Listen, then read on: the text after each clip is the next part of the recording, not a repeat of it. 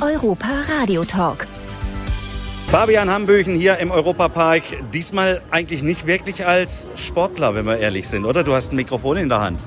Ja, diesmal äh, tatsächlich mehr als Moderator. Jetzt hier bei der Autogrammmeile ein bisschen äh, die Leute interviewen, die Sportler, Sportlerinnen, aber auch die, äh, die Gäste, die hier sind, die Parkbesucher. Und heute Abend halte ich dann noch eine Laudatio bei der Abendveranstaltung. Äh, insofern, ja, es war eine andere Funktion, aber trotzdem, sobald du hier unter den Sportlern und Sportlerinnen bist, ist, ist wie immer. Also ich fühle mich wie einer von denen direkt wieder. Man äh, fängt an nur Quatsch zu machen. Es sind so viele alte Gesichter, die man kennt, viele neue Gesichter auch dabei.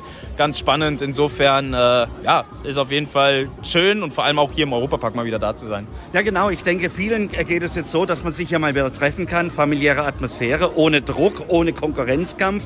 Ähm, wie findest du es, dass der Europapark ein solches Event hier macht? Ja, ist Wahnsinn. Also ich war ja schon öfter hier, auch bezüglich so einer Veranstaltung war ich 2008 damals nach Olympia in Peking war ich auch hier, aber ansonsten schon mit mehreren Sponsoren, mit mehreren Events immer hier wieder gewesen im Europapark und es ist, ist einfach eine geile Location. Ja, man kann einfach alles miteinander kombinieren. Du kannst Spaß kombinieren, du kannst aber auch wirklich einfach eine tolle Location haben. Du kannst ein tolles Ambiente schaffen, eine tolle Show dabei haben. Also hier wird ja alles geboten im Prinzip und äh, deswegen es ist es immer wieder schön, auch gerade jetzt mit der ganzen Corona-Situation, dass überhaupt dieses Event stattfinden kann mit Sommer- und Wintersportlern, was glaube ich auch das erste Mal so ist, dass beide, ähm, sagen wir mal, beide Wetterlagen zusammenkommen. Äh, beide Jahreszeiten, dann äh, ja, es, es, ist besonders und es ist äh, auch der perfekte Ort, das Ganze hier auszutragen. Wenn du jetzt hier im Park unterwegs bist, was sind so deine Lieblingsecken? Und vor allem, bist du eher so der Märchenbahn-Typ oder der schnelle Achterbahn-Typ? Ja, für mich ist immer schnelle Achterbahn. Also mit Märchen, ja, kann man mal machen wenn du deine, deine Verlobte an der Seite hast, was, dann geht das gut. Aber ansonsten, wenn ich jetzt hier allein oder mit Kumpels wäre, wir würden ja nur die Achterbahn hoch und runter scheppern den ganzen Tag. Also das ist schon eher, eher mein Fall. Aber das, das Schöne, es ist ja so weitläufig es ist so riesig. Du kannst auch einfach ein bisschen schön spazieren gehen, trinkst einen Kaffee. Also es ist für jeden einfach was dabei. Und Europa Park verkörpert ja Europa in kleiner Form, die schönen Seiten. Was ist für dich wichtig fürs politische Europa? Ja gut, äh, wenn wir jetzt mal gerade Richtung, äh, Richtung Osten schauen, was da mit Russland und Ukraine abgeht, pff, ja, das ist, ist Wahnsinn, ist einfach traurig. Ja, es hat schon, es hat noch nicht gereicht, dass wir mit der Pandemie so einen riesen äh, Zinnober hatten, jetzt weltweit. Jetzt muss es hier in Europa auch äh, einen Krieg gehen. Also das Einzige, was man Europa einfach wünschen kann, ist, ist Stabilität und äh, einfach Frieden. Ja, gerade in den schwierigen Zeiten, die wir jetzt haben. Wir müssen da irgendwo es schaffen, alle an einem, einem Strang zu ziehen, äh, hoffen, dass äh, so langsam da das Kriegsbeil äh, weggelegt wird äh, in Russland und Ukraine. Ich denke, da von beiden Seiten aus muss man da irgendwie jetzt langsam eine Lösung finden. Hier und da hört man ja schon, dass zumindest die Politiker jetzt wieder anfangen zu reden, was ja am Anfang auch nicht der Fall war. Und äh, ja, Insofern wünsche ich mir da nichts lieber als das und vor allem, dass einfach die, die ganzen unschuldigen Menschen, dass die in Ruhe gelassen werden und dass denen nicht, äh, nichts weiter passiert, sind schon genug Leute gestorben. Eine abschließende Frage. Sind vielleicht die Sportler nicht gerade da große Vorbilder, was eigentlich einen Zusammenhalt angeht? Weil auf der einen Seite kämpft ihr ja doch gegeneinander, aber auf der anderen Seite haltet ihr alle gemeinsam zusammen, wenn es um die Sache geht. Ja, Sport ist ein, ein, eine Riesenmöglichkeit, um den Leuten zu zeigen, dass sich Völker und Kulturen einfach verständigen, ja, dass man, dass man zusammenkommt, dieses, dieses Miteinander, wie du es gerade gesagt hast, ja, man, man tritt zwar gegeneinander an, aber man, man ist eine große Sportfamilie. Und das ist, glaube ich, ein sehr, sehr gutes Zeichen und ganz, ganz gute Botschaft. Aber auch dort hast du natürlich den einen oder anderen, was wir jetzt auch beim Turnen gerade schon erlebt haben, dass ein russischer Turner auf einmal ein Wappen auf seine, auf seine Nationalflagge geklebt hat, auf dem Trikot, was eigentlich das, das Militär äh, bezeichnet, der Russen. Ja, das ist echt, äh, das ist echt, das ist schon hart. Ja, und da ist dann wieder die Frage, also inwieweit ist da der Sport jetzt das große Vorbild? Aber das kannst du nicht an einer einzelnen Person äh, dann festmachen. Die meisten Sportler, die halten alle zusammen äh, und auch ähm, gerade was das ganze Thema der Flüchtlinge angeht. Also hier laufen sie ja auch offene Türen ein. Ne? Es sind sehr viele oder so gut wie alle irgendwie bereit, Leute aufzunehmen und zu helfen, weil das einfach äh, ja, Wahnsinn ist, was, äh, was da gerade abläuft. Aber wir Sportler sollten definitiv ähm, ein großes Ausrufezeichen setzen und ein Vorbild dafür sein, dass, äh, dass wir alle gemeinsam auf dieser einen Welt, auf diesem einen Planeten leben. Und ähm, ja, ist eigentlich äh, nicht so viele Gründe gibt, sich gegenseitig zu bekriegen. Dankeschön, Fabian Hambüchen, für die Worte. Ja. Lieber Lehn, geht's gut soweit hier im Europapark wieder zu sein? Also wenn ich im Europapark bin, geht's mir immer gut. die, die ganzen Attraktionen, schönes Essen und das Ambiente. Also darf zwar nicht mehr so viel fahren, aber groß und ganze ist immer schön hier zu sein, ja. So als Vorbereitung, ne? nicht mehr so viel fahren, aber wenn das Baby dann da ist, dann demnächst umso mehr, oder? Genau, wir haben schon alles ausgekundschaftet, was wir dann fahren und äh, dann muss die Oma halt mit und äh, aufs Baby aufpassen, aber ja, jetzt machen wir ein bisschen ruhiger, aber bald dann geht's wieder los. So muss es im Endeffekt sein. Und äh, wie findest du ganz allgemein, dass der Europapark jetzt hier für die Olympiateilnehmer ein solches Event macht? Mega. Also ich finde es eh schon schön, dass wir nochmal so ein Event haben, aber dass es auch noch an so einer Location ist, gerade so Sportler. Also auch gestern Abend im Morolantica, also da hat man einfach gesehen, die ganzen Athleten flippen so aus. Ne? Und dann diese Chance zu bekommen, so exklusiv, auch ohne Wartezeiten, dann da mal rutschen zu können. Also ich konnte nichts rutschen, oh so klein, aber ich habe mich so amüsiert, weil alle so einen Spaß hatten. Es ist riesen, riesengroße Geste und es ja, macht einfach mega viel Spaß. Und ich glaube, es tut auch richtig gut, dass man sich mal abseits vom eigentlichen Olympiastress und was alles damit zusammenhängt, mal auch ein bisschen in Ruhe treffen kann, oder? Total. Also das ist halt so die perfekte Mischung aus Action und gleichzeitig auch einfach Ruhe und Zeit und mal miteinander reden können und heute Abend dann noch den schönen Galaabend so, ne? Das rundet nochmal dieses ganze ja, Olympia-Jahr irgendwie auch ab. Und für mich ja eh, weil danach wird es keine Olympischen Spiele mehr geben. Deswegen ist das für mich so das perfekte ähm, Ende nochmal und alle auch nochmal zu sehen. Also sehr, sehr schön, ja. Ja, wer kann schon vom perfekten Ende sprechen, oder? ja. Und das in so jungen Jahren.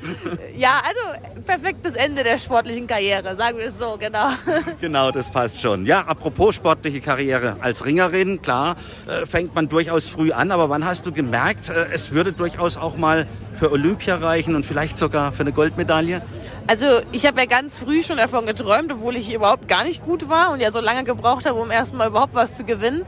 Aber mich hat das halt schon immer fasziniert und ich war schon immer ein Kind, glaube ich, was so mehr wollte als andere oder irgendwie herausstechen. Und das war dann so mein Ventil, wo ich dachte, okay, hey, im Sport, wenn ich mich genug anstrenge, dann äh, schaffe ich es vielleicht. Und irgendwann dann, also ich glaube so mit 12, 13, wo dann die ersten Meisterschaftsmedaillen auf deutschen Meisterschaften kamen, dann mit 15 die erste Europameisterschaft, dann habe ich schon gemerkt, okay, ich bin schon ganz gut und ja, dann so spätestens mit 20 irgendwann, dann kamen die ersten großen Siege und dann dachte ich mir, okay, hey, jetzt muss ich dranbleiben. Ob es Olympiagold reicht, wusste ich nie, aber ich wollte immer zu Olympischen Spielen, ja. Und es hat ja dann auch funktioniert, ne? Und äh, gab es auch mal Momente, wo du gesagt hast, ich bin doch irgendwie im, auf der falschen Matte? Ja klar, also gerade in der Pubertät, ne? Das ist eh so eine sensible Zeit, äh, auch als junges Mädchen, ne? Dann hat man so viel Baustellen mit Schule, mit Studium und alle Freunde machen irgendwie andere Dinge als man selber. Das, das gab es schon auch. Aber im Großen und Ganzen ähm, konnte ich mich ja immer selber entscheiden. Ich war ja nie verpflichtet und das war, glaube ich, das, wo ich mir dachte, nee, also irgendwie gibt es mir doch mehr, als es mir nimmt und deswegen ähm, bin ich zum Glück den Weg weitergegangen. Du hast jetzt auch heute wieder deine Goldmedaille dabei, die kann bestaunt werden. Ähm, du bist ja auch da recht offen. Ich habe es ja auch schon in die Hand nehmen dürfen. Jetzt gibt es aber immer wieder äh, Medaillengewinnerinnen, Gewinner, die die Medaille in den Mund nehmen und draufbeißen. Wie schmeckt sie denn? Warum macht man das? Äh, also ich glaube, das ist einfach so eine Geste von, von ganz langer Zeit, dass man so testet, ob es echtes Gold ist oder ob es irgendwie ja, gefälscht ist. Ähm, ich habe es auch nur ganz am Anfang gemacht, wo noch nicht alle, die in der Hand gehabt haben, äh, schmecken tut sie nicht besonders, aber ja, das ist einfach trotzdem ein unglaubliches Gefühl und äh, ja, dann schmeckt er doch wieder irgendwie, obwohl es nach nichts schmeckt. Es hat seinen eigenen Geschmack, den nur ein Olympia-Goldmedaillengewinner nachvollziehen kann, oder? Wahrscheinlich, ja. Also es ist, äh, dieser emotionale Wert ist wirklich riesengroß an dieser Medaille und deswegen, ich teile das auch gerne. Also es ist einfach, viele sagen, oh, warum gibst du die immer so her und oh Gott. Aber ich finde es mich selber berührt das so und deswegen denke ich mir, wenn das andere auch berührt, dann gebe ich sie auch gerne anderen mal in die Hand und ja. Das, das finde ich großartig. Das zeigt die Nähe zu deinen Fans. Es zeigt einfach, dass du auch weißt, dass du dank deiner Fans auch so weit überhaupt gekommen bist. Absolut. Also äh, wir Ringer sind ja nicht die, die immer jetzt extrem in der Öffentlichkeit stehen. Und es natürlich ist was anderes, wenn man jetzt Fußballer wäre oder so. Und das ist auch irgendwie wiederum schön, weil man kommt sich viel, viel näher. Man hat auch mal wirklich Zeit, in Worten miteinander zu sprechen. Ne? Ich bin da nicht so abgeschirmt wie andere Athleten oder wie so ganz, ganz große Athleten. Und ohne die und ohne die ganzen Unterstützer würde das auch nie funktionieren. Deswegen ähm, mache ich das gerne, ja. Die Fußballjungs und Mädels, die haben ja meistens ihre großen Vorbilder aus dem Fußball. Bei den Ringern gibt es mit Sicherheit auch große Vorbilder, die man jetzt nicht unbedingt so kennt. Wer war deine, deine Vorbildsfunktion, dass du gesagt hast, ja, das motiviert mich auch immer wieder weiterzumachen? Also in jüngeren Jahren waren es bei mir ganz klar Regina Halmich und auch die Klitschko-Brüder. Also einfach, ich glaube, Kampfsport, da ist man sicher immer dann auch irgendwie ein bisschen positiv zugetan. Ich fand die einfach auch von ihrer Art und Weise sehr, sehr toll. Neben den sportlichen Erfolgen, die haben einfach auch Werte vermittelt, äh, wie bis heute, äh, was mir sehr gut gefallen hat. Und später wurde es dann eigentlich ein Frank Stäbler, der ja auch äh, mit mein bester Freund ist, weil ich einfach auch wusste, okay, der, der ist mehr als nur Athlet. Ne? Also da steckt auch viel dahinter, der macht auch viel für andere und deswegen glaube ich, es muss so das Gesamtpaket sein. Nicht nur, nicht nur Sportler sein, nicht nur Erfolg haben, sondern auch irgendwie was damit bewegen. Ja. Sehr schön. Über Europapark haben wir uns ja schon ausgiebig unterhalten. Jetzt noch mal kurz zum Abschluss. Heute Abend gibt es ja eine tolle Gala hier im Park. Ja, da freust du dich drauf, hm? Ja, mega. Also ich durfte ja auch bei Miss Germany vor ein paar Wochen dabei sein schon. Das war auch wieder eine mega schöne Veranstaltung. Also ich habe das Gefühl, äh, egal was der Europapark in die Hand nimmt, das wird immer gut. Und äh, dann noch in dieser Gesellschaft mit Team Deutschland, das, äh, da freue ich mich extrem drauf. Und äh, ja, bin gespannt, wie es wird. Und ich habe so das Gefühl, der Europapark ist irgendwie inzwischen dein zweites Wohnzimmer. Ja, so langsam. Also ich habe auch gesagt, ich, wir waren früher jedes Jahr einmal da und da war es was Besonderes. Und jetzt war ich allein in den letzten Monaten so oft da und da ist es trotzdem irgendwie immer wieder toll und es verliert auch gar nicht den Zauber. Also ich äh, freue mich dann echt auch mit meiner Familie nochmal wiederzukommen und dann äh, ja, wieder wild fahren zu dürfen und dass es dann wirklich wieder mein Wohnzimmer ist, ja. Und dann kommt der Moment, wenn man dann mit dem eigenen Kind wild fahren darf. Ja. Die sind großartig. Und vor allem, ich habe einen Sohn, der mit neun Jahren dann endlich hier alles fahren durfte und mit dem durfte ich an einem Tag dann siebenmal hintereinander Achterbahn fahren. Freust du dich drauf? Äh, ja, mal gucken. Also ich freue mich drauf, aber ob mein Magen das so mitmacht, das werden wir dann sehen. Aber bis dahin habe ich ja noch ein bisschen Zeit. Genau, kannst du noch ein bisschen üben bis dahin. Das mache ich auf jeden Fall. Gut, liebe Aline, dir noch viel Spaß hier im Park, auch morgen noch beim Event und äh, auf ein baldiges Wiedersehen, wenn es wieder heißt, Zeit gemeinsam erleben hier. Danke, danke, gleichfalls. Der Europa Radio Podcast mit Tanja Schiffers und Jörg Schött.